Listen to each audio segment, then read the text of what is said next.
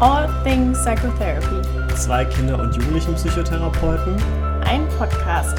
Heute mit dem Thema Elterneinbezug und Familientherapie.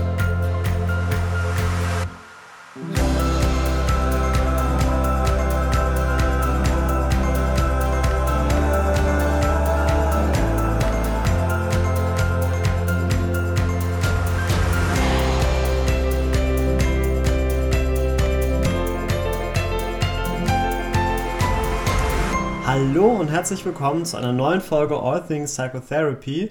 Ich bin Micha. Und ich bin Conny. Und wir sind eure zwei Kiotherapeuten. Und wir haben euch heute das spannende Thema Elterneinbezug und Familientherapie mitgebracht. Wie sind wir auf das Thema gekommen? Wir hatten von einer Hörerin den äh, Wunsch, dass wir doch mal was zu Familientherapie und Elterneinbezug machen sollen. Genau, und da haben wir uns gedacht, machen wir das doch einfach. Auf jeden Fall. Mm, wir hoffen, euch geht's allen gut und langsam kehrt vielleicht bei euch auch wieder ein bisschen Normalität in den Alltag zurück. Ja, bei uns mm, wird es auch so langsam plätschert alles so ein bisschen vor sich hin. Wird wahrscheinlich allen irgendwie gerade gehen. Das ist so ein bisschen in between. Genau. Und da hoffen wir, dass wir euch mit der heutigen Folge die Zeit ein bisschen versüßen können und ein paar Infos und Fakten ähm, an den Mann, die Frau und äh, euch bringen können. Genau. Und wie gesagt, heute Thema Elterneinbezug und Familientherapie. Mm, bis jetzt ist es so, dass eigentlich im Kinder- und Jugendlichenbereich der Schlüssel zwischen Einzel- und Familientherapie 4 zu 1 ist. Also vier Einzeltherapiesitzungen treffen auf eine ähm, Familientherapiesitzung. Und wichtig ist, glaube ich, da zu wissen, dass dieser Schlüssel aber auch geändert werden kann. Also je nach Alter des Patienten oder der Patientin und je nach Diagnose oder Notwendigkeit kann das auch noch vom Kiotherapeuten oder von der Therapeutin geändert werden.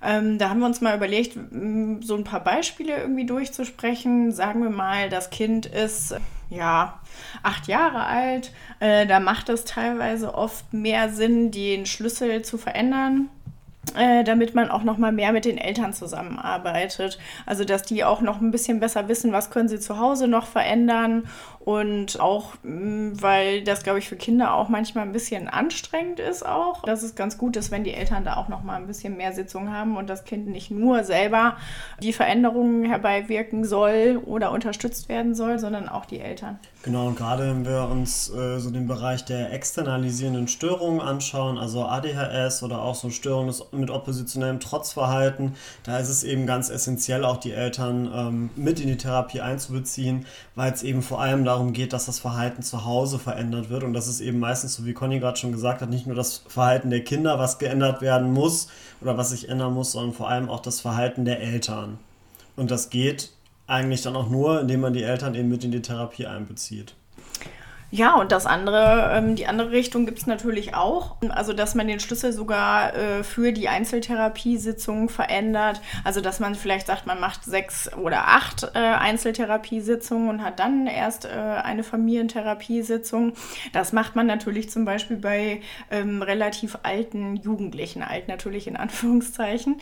Aber wenn da ganz viel vom Jugendlichen selbst ist und die sich aber vielleicht teilweise auch wünschen, dass die Eltern vielleicht nicht so viel einbezogen werden, dann muss man da immer gucken, ob man das machen kann oder nicht. Also da muss man auch fairerweise sagen, da muss man auch immer noch mal schauen, ob das inhaltlich auch Sinn macht. Also manchmal macht das dann doch auch Sinn, noch mal genauer zu klären, warum wollen die denn nicht, dass die Eltern einbezogen werden. Und wenn es da sehr, sehr viele Konflikte in der Familie gibt, kann das natürlich auch manchmal hilfreich sein, die dann nach Möglichkeit doch zu klären.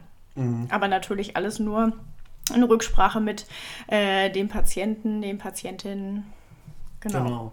Wo der Elterneinbezug eigentlich ähm, immer sinnvoll ist oder fast immer sinnvoll ist, ist äh, in der Diagnostik.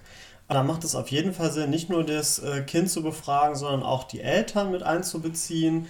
Ähm, das war in der Vergangenheit, ist das anders gewesen als heute. Also so bis in die 80er, 90er Jahre rein war es ziemlich unüblich, das Kind in die Diagnostik mit einzubeziehen. Das hat sich dann so ein bisschen geändert und heute würden wir, glaube ich, würde niemand sagen, dass man eine Diagnostik des Patienten ohne den Patienten machen kann. Das war früher anders. Wir würden heute sagen, dass es eigentlich in der Diagnostik auch super wichtig ist, eben auch den Elternblickwinkel noch mit einzubeziehen, weil die Eltern halt auch wirklich die Personen sind, die mit den Kindern die meiste Zeit in der Woche verbringen. Zusätzlich können, sollte man eben auch noch Lehrer mit einbeziehen, gerade bei jüngeren Kindern, aber das ist jetzt heute nicht das Thema. Aber es ist eben schon wichtig, da auch nochmal den Elternblickwinkel mit einzubeziehen. Einmal alleine, um die Symptome irgendwie festzustellen oder auch Fragebögen vorzugeben, aber natürlich auch, um eine vernünftige Anamnese äh, abzuklopfen. Also wie war ähm, vielleicht die Entwicklung auch schon im Kindergarten. Das sind alles Informationen, die für uns sehr, sehr wichtig sind. Und natürlich sind die Eltern immer noch auch die Sorgeberechtigten, die äh, zum einen in die Behandlung mit einbezogen werden sollen und natürlich auch einverstanden sein sollen die aber vielleicht auch, naja, manchmal die sind, wo es vielleicht am ehesten kracht. Also es gibt ja immer mal wieder Vorstellungen, wo es vielleicht zu Hause schwierig ist und in der Schule läuft, aber vielleicht auch manchmal andersrum, dass es in der Schule schwierig ist und äh, zu Hause gut läuft. Das muss man sich alles nochmal gut angucken. Also da hat Micha schon recht, nur eine Partei zu befragen ist häufig nicht sinnvoll. Genau. Und dann haben wir uns noch überlegt, wie wird das denn überhaupt in der Praxis oder in der Klinik gehandhabt? In Kliniken, also zumindest bei uns in der Klinik ist es so, dass wir in meinem Bereich jetzt äh, Patienten von 11 bis 18 ähm, behandeln. Und es ist ganz wichtig, dass die Eltern sich dessen bewusst sind, dass das jetzt nicht ja, eine Reparaturwerkstatt für das Kind ist, sondern dass sie genauso an der Behandlung beteiligt sind. Das kann auch zu einer Entlassung führen, wenn Eltern nicht mitmachen bei der Behandlung. Und genauso muss ich auch sagen, würde ich mir das ambulant teilweise vorbehalten, jemanden zu entlassen, wenn die Eltern nicht mitmachen weil man dann schlicht und ergreifend manchmal auch nicht weit kommt. Also was wir so aus Erfahrung sagen können, das sind oft sehr frustrane Fälle, wenn man irgendwie denkt, eigentlich möchte man gerne dem Kind helfen oder es gab auch schon Situationen, wo das Kind fast motivierter war als die Eltern. Aber wenn die leider gar nicht mitmachen, dann ist das manchmal je nach Alter halt leider schwierig. Genau, dann kann man mit dem Kind zwar schon arbeiten und kann auch teilweise Erfolge erzielen, aber es ist dann ganz, ganz schwer, die auch in den Alltag zum Beispiel zu übertragen. Und das ist eigentlich so ein bisschen immer das Standard, dass ich äh, Eltern dann sage, naja, ich sehe ihr Kind eine Stunde pro Woche und sie den ganzen Rest da komme ich ohne sie gar nicht weiter. Und ich bin zwar vielleicht Experte für die Störung oder auch für das Problem, was vorliegt, aber sie sind eben Experte für das Kind und ohne sie kriegen wir das nicht hin. Genau, und wie gesagt, bei uns in der Klinik, dadurch, dass wir Patienten von 11 bis 18 behandeln ähm, auf der Station, auf der ich bin, ist es so, dass wir einmal in der Woche auf jeden Fall Einzeltherapie mit den Patienten machen, neben den anderen Therapien, die noch in der Woche stattfinden. Und einmal in der Woche ist entweder Familientherapie, dann äh, bei den fallführenden Therapeuten und im Wechsel pädagogische Arbeit. Da muss ich ganz ehrlich sagen, bin ich oft sehr, sehr froh ähm, durch die Unterstützung von unseren Pädagogen und Pflegern bei uns auf der Station, weil wir uns da ganz gut absprechen und die auch manchmal nochmal andere Themen mit der Familie besprechen als ich jetzt. Und das ist, glaube ich, aber in jeder Klinik noch mal ein bisschen anders. Also wenn für irgendjemand, der gerade zuhört, ein Klinikaufenthalt bevorstehen sollte, müsste man da, glaube ich, noch mal fragen, wie da in der Klinik der Schlüssel gehandhabt wird. Ich kenne auch Kliniken, wo jede Woche auf jeden Fall Familientherapie ist. Aber da hängt es natürlich auch immer davon ab, welche Klinik ist das, was für ein Konzept haben die, wie alt ist der Patient oder die Patientin, um die es geht. Also das ist jetzt, muss man sich noch mal genauer angucken. Genau. Ein weiterer Unterschied, das ist auch teilweise nach Kliniken oder auch im ambulanten Kontext unterschiedlich, dass manchmal eben Familientherapien auch gemacht werden. Das würden wir jetzt so definieren, dass sowohl Eltern als auch das Kind anwesend ist im Gespräch. Äh, es gibt aber auch die Möglichkeit, Termine nur mit den Eltern zu machen. Das kann in manchen, also es kann beides sinnvoll sein. Also oft ist es sehr sinnvoll, auch mal die Eltern alleine zu sehen, um zum Beispiel auch bestimmtes Verhalten mit den Eltern erstmal durchzubesprechen und zu üben, bevor wir uns mit dem Kind zusammensetzen. Also wenn wir zum Beispiel einen Verstärkerplan aufstellen bei ähm, Kindern mit einem externalisierenden Problemverhalten, dass mit den Eltern erstmal so der Rahmen geklärt wird und dass das Ganze danach gemeinsam mit Eltern und Kind festgehalten wird. Ähm, ich mache das meistens tatsächlich so, dass ich eine Sitzung mit dem Kind dazu mache, äh, dass ich eine Sitzung mit den Eltern dazu mache und das Ganze dann zusammenbringe mit, äh, mit allen Parteien, die dann beteiligt sind, sodass jeder die Möglichkeit hat, sich da auch einzubringen. Es kann aber auch oft sehr sinnvoll sein, direkt die ganze Familie zu sehen und zum Beispiel auch bestimmte Themen anzusprechen und zu behandeln. Genau, also da muss man immer noch mal ein bisschen gucken, was da auch inhaltlich gerade Sinn macht und wie man es am schlauesten erarbeiten kann. Also ich glaube, da gibt es auch keine Standardantwort. Da muss man ähm, wie überall bei uns im Job ähm, gut überlegen, was passt denn jetzt zu dieser Familie und was passt denn zu diesem Patienten oder zu der Patientin. Also da muss man echt noch mal gut gucken. Aus dem ambulanten Kontext kann ich auch noch sagen, dass das auch ähm, sehr unterschiedlich gehandhabt wird. Also ich kenne Kollegen, die äh, grundsätzlich keine gemeinsamen Familientherapien machen ähm, und eher Themen einzeln mit Patient, Patientin und dann einzeln mit den Eltern besprechen. Ich persönlich, aber dadurch bin ich vielleicht auch klinikgeprägt, bin eher jemand, der es ganz sinnvoll findet, also auch ab einem bestimmten Alter da Sachen zusammen zu besprechen, weil ich die Transparenz für die Patienten auch wichtig finde und ähm, für mich ist es wichtig, dass Kinder eigentlich fast egal ab welchem Alter schon auch ein Recht auf Mitsprache haben weil es äh, betrifft auch den Alltag der Kinder und ich finde es nicht so günstig, einfach immer nur über den Kopf hinweg zu entscheiden. Ich habe aber auch schon bei Patienten deutliche Familientherapie empfohlen und Praxen haben abgelehnt und gesagt, äh, Familientherapie machen wir hier nicht. Also das ist äh, immer ein bisschen die Frage. Hm, da muss man sich, glaube ich, auch noch mal gut informieren, wer das ist, was haben die für eine Grundausbildung und wie praktizieren die das dann auch. Auf jeden Fall. Und wir hatten ja am Anfang schon angesprochen, dass es auch so eine Altersfrage sein kann. Also, dass so die Faustregel gilt bei jüngeren Kindern auf jeden Fall immer Familieneinbezug oder Elterneinbezug. Bei Jugendlichen kann man es eben auch teilweise reduziert machen oder weniger machen. Wobei man auch da, finde ich, und das habe ich aus eigener Erfahrung so ein bisschen gelernt, ähm, genau hingucken muss. Ich hatte mal einen Patienten mit einer generalisierten Angststörung und die Therapie lief wirklich sehr, sehr gut. Also es war eine Expositionstherapie dann auch mit verschiedenen Themen. Also waren soziale Ängste dabei, da waren so spezifischere Ängste dabei wie Dunkelheit. Ähm, da waren aber auch so klassische Sorgenketten dabei, die wir wirklich gut behandelt haben. Und es gab auch Fortschritte, was so die Belastung und Beeinträchtigung im Alltag anging, aber so hundertprozentig war es das noch nicht.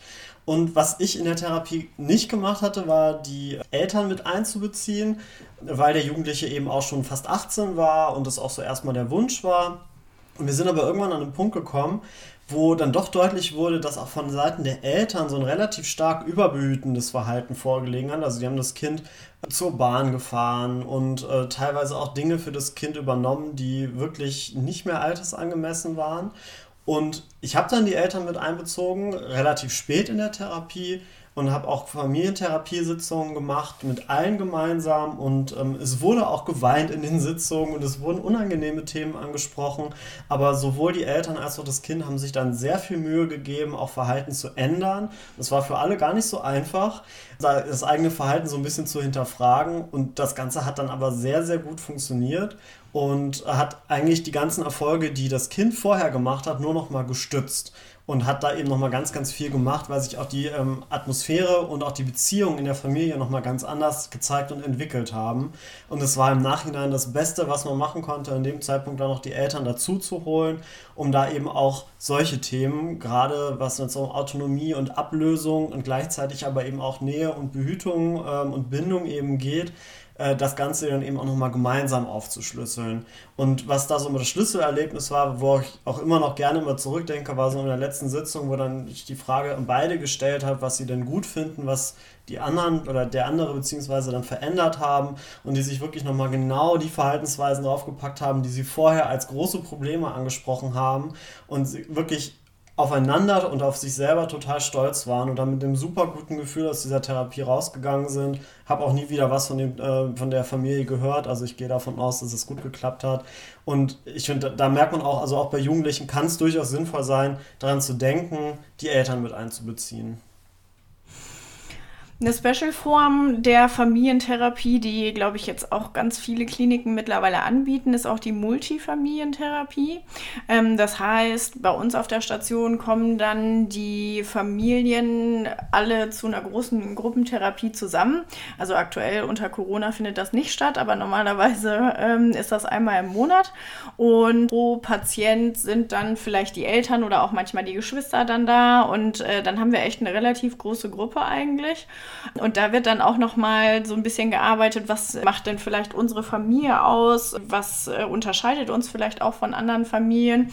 Und das schafft auch die Möglichkeit, dass Familien sich untereinander auch nochmal austauschen und auch nochmal ähm, verdeutlicht, dass sie halt nicht alleine sind. Also ich habe manchmal den Eindruck, dass Familien denken, sie sind irgendwie äh, die Einzigen, die irgendwie äh, vielleicht gerade Schwierigkeiten haben. Und dadurch, dass wir dann so eine große Gruppe sind und ich glaube auch die Eltern sich untereinander austauschen, bringt das immer noch mal richtig viel. Und ich habe auch immer den Eindruck, für die Jugendlichen oder für die Kinder, die dann da sind, ist das auch manchmal nochmal richtig wichtig. Also äh, auch da hat das nochmal echt einen Einfluss. Boah, meine Eltern kommen extra dafür. Das ist, macht ganz viel auf jeden Fall, auf ganz vielen Ebenen. Für uns ist es auch nochmal interessant, ähm, weil manchmal auch Familien sich dann interessanterweise in größeren Gruppen ganz anders verhalten, als wenn die jetzt bei mir alleine in dem Raum sitzen. Also auch das hilft uns nochmal, da vielleicht auch nochmal Informationen zu sammeln, ähm, die wir dann auch in die ähm, weitere Therapie mit einbeziehen können. Also Multifamilientherapie mit systemischem Ansatz, super spannend und super, ja, eine super gute Idee und Arbeit. Klingt auch total spannend. Würde ich auch gerne mal mitmachen. Also ich habe das leider noch nicht gehabt. Ähm, auch als ich in der Klinik gearbeitet habe, gab es bei uns solche Ansätze leider nicht. Aber ich glaube, ich kann mir super vorstellen, dass es den Familien sehr gut tut, da auch nochmal entlastend zu hören. Es geht auch anderen Familien nicht so gut. Was da vielleicht für Probleme im Vordergrund sind, weil es ja auch so eine Erfahrung schafft, okay, bei uns läuft das vielleicht nicht so gut ähm, dafür läuft bei uns vielleicht auch eine, wieder was anderes gut, was bei einer anderen Familie schwierig ist. Und ich glaube, da kann man auch ganz viele Ressourcen voneinander sich vielleicht abgucken und sich gegenseitig auch einfach nochmal unterstützen. Ja. Total cool. Ja, und äh, ich glaube, wir haben ja glücklicherweise auch jemanden noch mit im Team, der da auch zu wissenschaftlichen Ansätzen vielleicht noch ein bisschen mehr was sagen kann, weil wir jetzt gerade mehr über den Praxiseinsatz von äh, Elternarbeit und Familientherapie gesprochen haben. Aber Micha, ich glaube, du weißt da auch noch ein bisschen mehr wissenschaftlichen Background ja. dazu. Genau, also äh, einer meiner Hauptschwerpunkte in meiner Forschung ist eben der Elterneinbezug bei Kindern, die eine Angststörung haben. Und dazu habe ich eben halt selber auch schon ein bisschen gearbeitet. Und was wir eben wissenschaftlich sagen können, ist, dass bei Angststörungen zum Beispiel das so ist, dass äh, wir in Familien wissen, wenn Kinder eine Angststörung haben, ist die Chance relativ groß, dass zum Beispiel die Eltern auch Probleme mit Angst haben. Also es gibt eine große familiäre Komponente bei Angststörungen. Und deswegen würde man so aus der Äthiologieforschung, also wie entstehen Angststörungen, würde man erstmal sagen, das macht total Sinn, dass man Eltern mit in die Therapie einbezieht, weil Angst eben so ein familiäres Ding ist und eben auch die Beeinträchtigungen oft im familiären Kontext eben besonders stark sind. Also wenn wir uns so ein Kind mit Trennungsangst zum Beispiel vorstellen, da gibt es ganz viel der problematischen Situationen treten eben im Familienkontext auf. Und wir haben es eben oft so, dass auch die Eltern zu eher überbehütendem äh, Verhalten neigen, selber vielleicht ängstlich sind, oder ähm, vielleicht sogar als Kinder oder auch als Erwachsene selber unter einer Angststörung leiden oder gelitten haben. Und deswegen würde man erstmal denken, jo, das macht total Sinn. Wenn man sich so die Forschungslage anguckt, ähm, da gibt es viel Forschung inzwischen auch zu, was so einen Elterneinbezug angeht kann man erstmal sagen, Elterneinbezug macht total Sinn und zwar bei externalisierenden Störungen. Also, was wir vorhin schon gesagt haben, ADHS, äh, oppositioneller Trotz, Störung des Sozialverhaltens, da gibt es eine Meta-Analyse von McLeod, die ganz klar zeigt, ohne Eltern läuft es nicht, weil wir da eben an das Verhalten auch der Eltern ran müssen, mehr Regeln in den Alltag, mehr Strukturen in den Alltag zu bringen, weil das eben genau das ist, was Kinder mit solchen Problemen im Alltag brauchen. Im Angststörungsbereich sieht das ein bisschen anders aus. Da wissen wir, dass die kognitive Verhaltenstherapie eigentlich sehr, sehr gut ist. Ähm, es wurde sich auch in Meta-Analysen angeguckt, wie das da mit dem Elterneinbezug ist. Da gibt es aus dem Jahr 2014 zwei große Meta-Analysen, witzigerweise auch aus dem gleichen Jahr. Und die eine, die ist von Meneses und Kollegen, ähm, die hat eben gezeigt, wenn man sich anguckt, wie der Elterneinbezug aussieht, also was vielleicht in der Angsttherapie gemacht wird, dass es da teilweise schon Unterschiede gibt. Also die haben geschaut, wenn den Eltern auch solche Sachen beigebracht werden, wie mutiges Verhalten zu verstärken, mit den Kindern auch Exposition im Alltag zu machen. Ähm, die haben das Contingency Management genannt, also sowas wie Kontingenz, äh, was eben so ein ganz klassisches verhaltenstherapeutisches Arbeiten ist wenn das eben von den Eltern beigebracht wird, dann unterscheidet sich das zwar nicht nach der Therapie, Da ist es immer noch gleich gut wie Therapien, die zum Beispiel nur mit dem Kind arbeiten. Aber wenn man sich das Ganze nach sechs Monaten anguckt, dann werden die Kinder, wo die Eltern eben so ein Verhalten gelernt haben, also die Kinder zu unterstützen und zu verstärken, dann verringert sich da die Angst nochmal ein Stück. Das heißt, so auf lange Sicht scheint das ein bisschen besser zu funktionieren. Man vermutet, dass es daran liegt, dass vielleicht dann auch die in der Therapie gemachten Erfahrungen und Übungen besser in den Alltag übertragen werden können. Man weiß es aber nicht genau, was der Mechanismus dahinter ist. Im gleichen Jahr ist eben noch eine zweite Meta-Analyse erschienen von Julin und Kollegen. Die hat herausgefunden, dass es eigentlich keinen Unterschied gibt zwischen einer Therapie, wo die Eltern mit einbezogen werden, und einer Angsttherapie, die wirklich alleine mit dem Kind gemacht wird. Da wurde sogar gefunden, dass es so einen leichten, tendenziellen Vorteil für die Kind-Alleine-Behandlung gibt. Und das widerspricht sich halt so ein bisschen und so ist leider auch der aktuelle Forschungsstand. Und das habe ich, glaube ich, irgendwann schon mal angedeutet, dass wir bei uns äh, an der Uni gerade eine große Studie machen, die Kinder bewältigen Angststudie, die auch vom Bundesministerium gefördert ist, wo wir wirklich in einer groß angelegten Studie diese Frage nochmal beantworten wollen und wirklich die Therapien ganz klar trennen. Also wir haben eine Angsttherapie, wo die Kinder in äh, jeder Sitzung ohne Eltern sind, wo die Eltern inhaltlich überhaupt nicht in die Therapie mit einbezogen werden. Und eine Therapieform, wo die Eltern in jeder Sitzung dabei sind und die auch nach so einem Contingency-Modell, also so einem Transfer of Control, dass die Therapeuten quasi das Expertenwissen an die Eltern weitergeben und die Eltern dann zum Beispiel auch lernen, die Konfrontationstherapie anzuleiten, ähm, durchgeführt wird, sodass äh, wir da vielleicht, wenn diese Studie abgeschlossen ist, eine Aussage zu treffen können, was funktioniert besser. Und da das so eine groß angelegte Studie ist, bei der eben auch noch äh, fünf andere Universitäten und Institute mitarbeiten, äh, haben wir eben auch eine ganz, ganz große Stichprobenanzahl, mit der wir auch gucken können, gibt das Altersunterschiede, also funktioniert bei jüngeren Kindern vielleicht die Therapie mit Eltern besser und bei Jugendlichen die Therapie ohne. Und ähm, gibt es Unterschiede zwischen verschiedenen Störungsbildern? Also wir behandeln Trennungsangst, soziale Angst und spezifische Ängste. Und das können wir hoffentlich bald alles berechnen und überprüfen, weil die Studie so gut wie abgeschlossen ist. Es laufen gerade bei uns die letzten Therapien, sodass wir wahrscheinlich im Laufe des Jahres die ersten Ergebnisse berichten können. Und wir sind auf jeden Fall schon total gespannt. Und ähm, was wir eben auch im Rahmen ähm, der Studie bzw. der ganzen Recherchen gemacht haben, ist nochmal zu schauen, wie ist das denn eigentlich? Wie kann man Eltern eigentlich in die Therapie mit einbeziehen und was gibt es da für Unterschiede? Weil das könnte auch so ein bisschen die unterschiedlichen Ergebnisse der Meta-Analysen erklären. Bisher ist es eben so, dass jeder so sein eigenes Ding gemacht hat. Also Elterneinbezug war nicht gleich Elterneinbezug, sondern es ist so ein bisschen wie Äpfel mit Birnen vergleichen. Bei manchen wurden die Eltern sehr intensiv mit einbezogen, also sowas, was ich schon gesagt habe, mit Training von Contingency Management oder ähm, dass die Eltern auch Expositionen selber durchgeführt haben mit den Kindern. In anderen Therapien war das aber anders. Vielleicht musst du nochmal sagen, was Contingency Management ist. Ich weiß, du hast es vorhin nochmal gesagt, aber ähm, was heißt das genau? Genau, also das geht darum, dass die Eltern lernen, zum Beispiel mutiges Verhalten zu belohnen, aber auch zum Beispiel, wenn Expositionsübungen durchgeführt werden, die Kinder nochmal gezielt darauf hinzuweisen, was sie in der Therapie gelernt haben und dann aber eben auch danach Erfolge zu feiern und ängstliches Verhalten auch äh, zu einem gewissen Maße zu ignorieren zum Beispiel und eben nicht nochmal eine Vermeidung zu verstärken. Ich hoffe, das beantwortet es nochmal. Ja, sehr gut. Okay. Genau, was wir eben gemacht haben, ist, dass wir nochmal ein Modell aufgestellt haben, wo wir versucht, äh, versuchen, diesen Elterneinbezug zu gliedern. Und das trifft eben nicht nur unbedingt auf die Angststörungen zu, sondern auf ähm, die Therapie im Allgemeinen. Und da wäre so die niedrigste Stufe des Elterneinbezugs eigentlich die, die wir immer in der Kinder- und Jugendlichenpsychotherapie erfüllt haben, nämlich, dass die Eltern ihr Einverständnis zur Therapie geben. Das liegt eben einfach daran, dass wir in Deutschland die rechtliche Grundlage haben, dass ohne das Einverständnis der Eltern es eben nicht, oft nicht machbar ist oder eigentlich nicht machbar ist, die Psychotherapie durchzuführen. Eine Stufe mehr haben wir eigentlich auch noch fast jedes Mal erfüllt. Da geht es nämlich darum, dass die Eltern die Koordination übernehmen. Das heißt, bei uns ist es eben oft so, dass die Eltern die Kinder je nach Alter auf jeden Fall zur Therapie hinbringen, an Termine erinnern, an Hausaufgaben erinnern. Je älter das Kind, desto unwichtiger wird das. Aber gerade bei den jüngeren Kindern ist das auch eben so, dass es ohne die Eltern eigentlich nicht machbar ist. Und dann kommen wir eigentlich so in den Bereich, wo die Eltern auch wirklich aktiv mit in die Therapie einbezogen werden.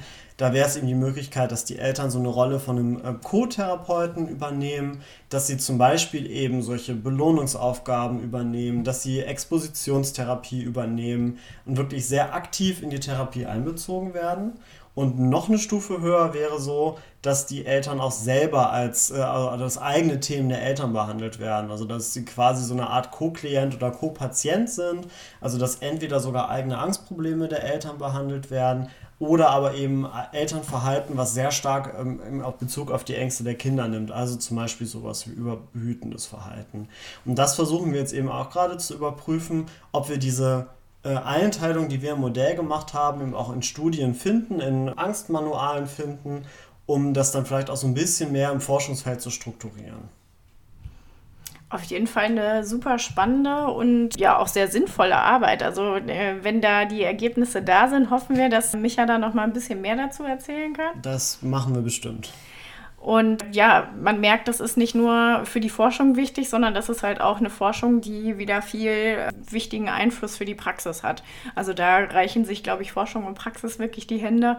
Wenn da die Ergebnisse da sind, sind das, glaube ich, ganz wichtige Ergebnisse, die man mit in den Alltag einbeziehen sollte. Und ich glaube, äh, von dem, was wir so erzählt haben, vielleicht wird dann schon deutlich, es ist gar nicht so ähm, die einfache Antwort oder die einfache Arbeit, Eltern mit einzubeziehen oder eine Familientherapie zu zu machen.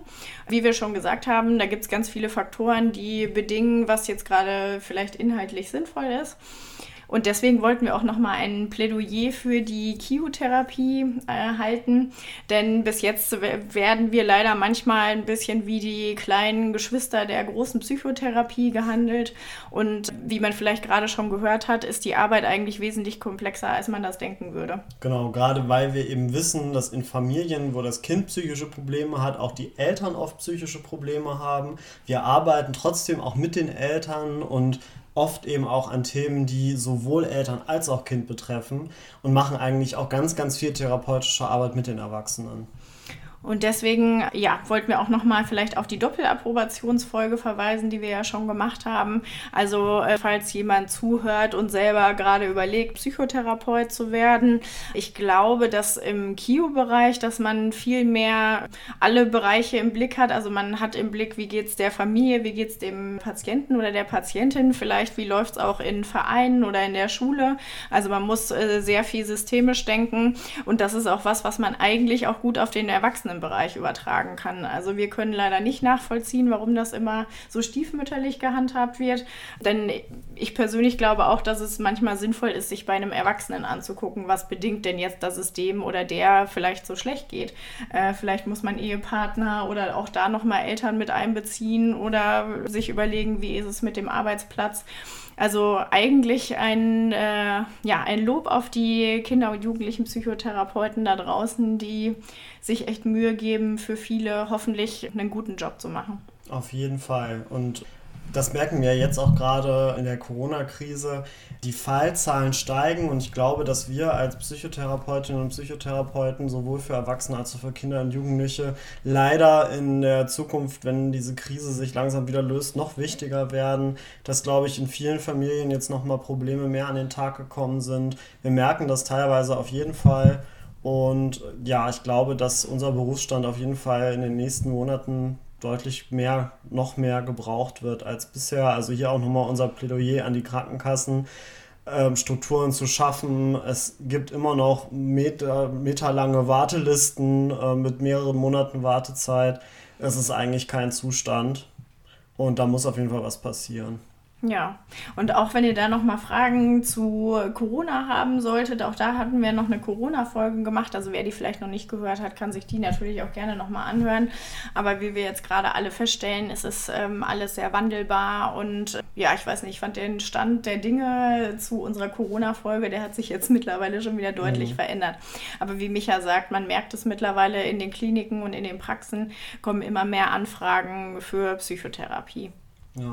Und manche, muss ich ganz ehrlich sagen, sind so ehrlich, dass sie sagen, ich habe vorher manche Sachen gar nicht mitbekommen, aber dadurch, dass ich jetzt so viel mit meinem Kind auch zu Hause bin und Homeoffice mache, sehe ich einfach Schwierigkeiten ähm, und brauche da Hilfe. Also das können wir total gut verstehen. Ja, Ja. Genau. Dann hoffen wir, dass euch die Folge gefallen hat und wir euch ein bisschen was Neues vermitteln konnten. Und wir freuen uns natürlich über Kommentare, also schreibt uns gerne bei Instagram, bei Twitter, bei Facebook, bewertet uns bei iTunes oder wo auch immer ihr uns bewerten möchtet, das hilft uns total. Oder wenn ihr noch Anregungen für Folgen habt oder Fragen, schreibt uns immer gerne, also so wie diese Folge jetzt, die ist ja auch auf einer äh, Nachfrage hin entstanden. Genau, und ansonsten bleibt uns nur noch übrig, euch zu sagen, dass ihr, wir hoffen, dass ihr gesund bleibt, dass es euch gut geht und wir freuen uns, von euch zu hören. Ja, macht's gut. Ciao.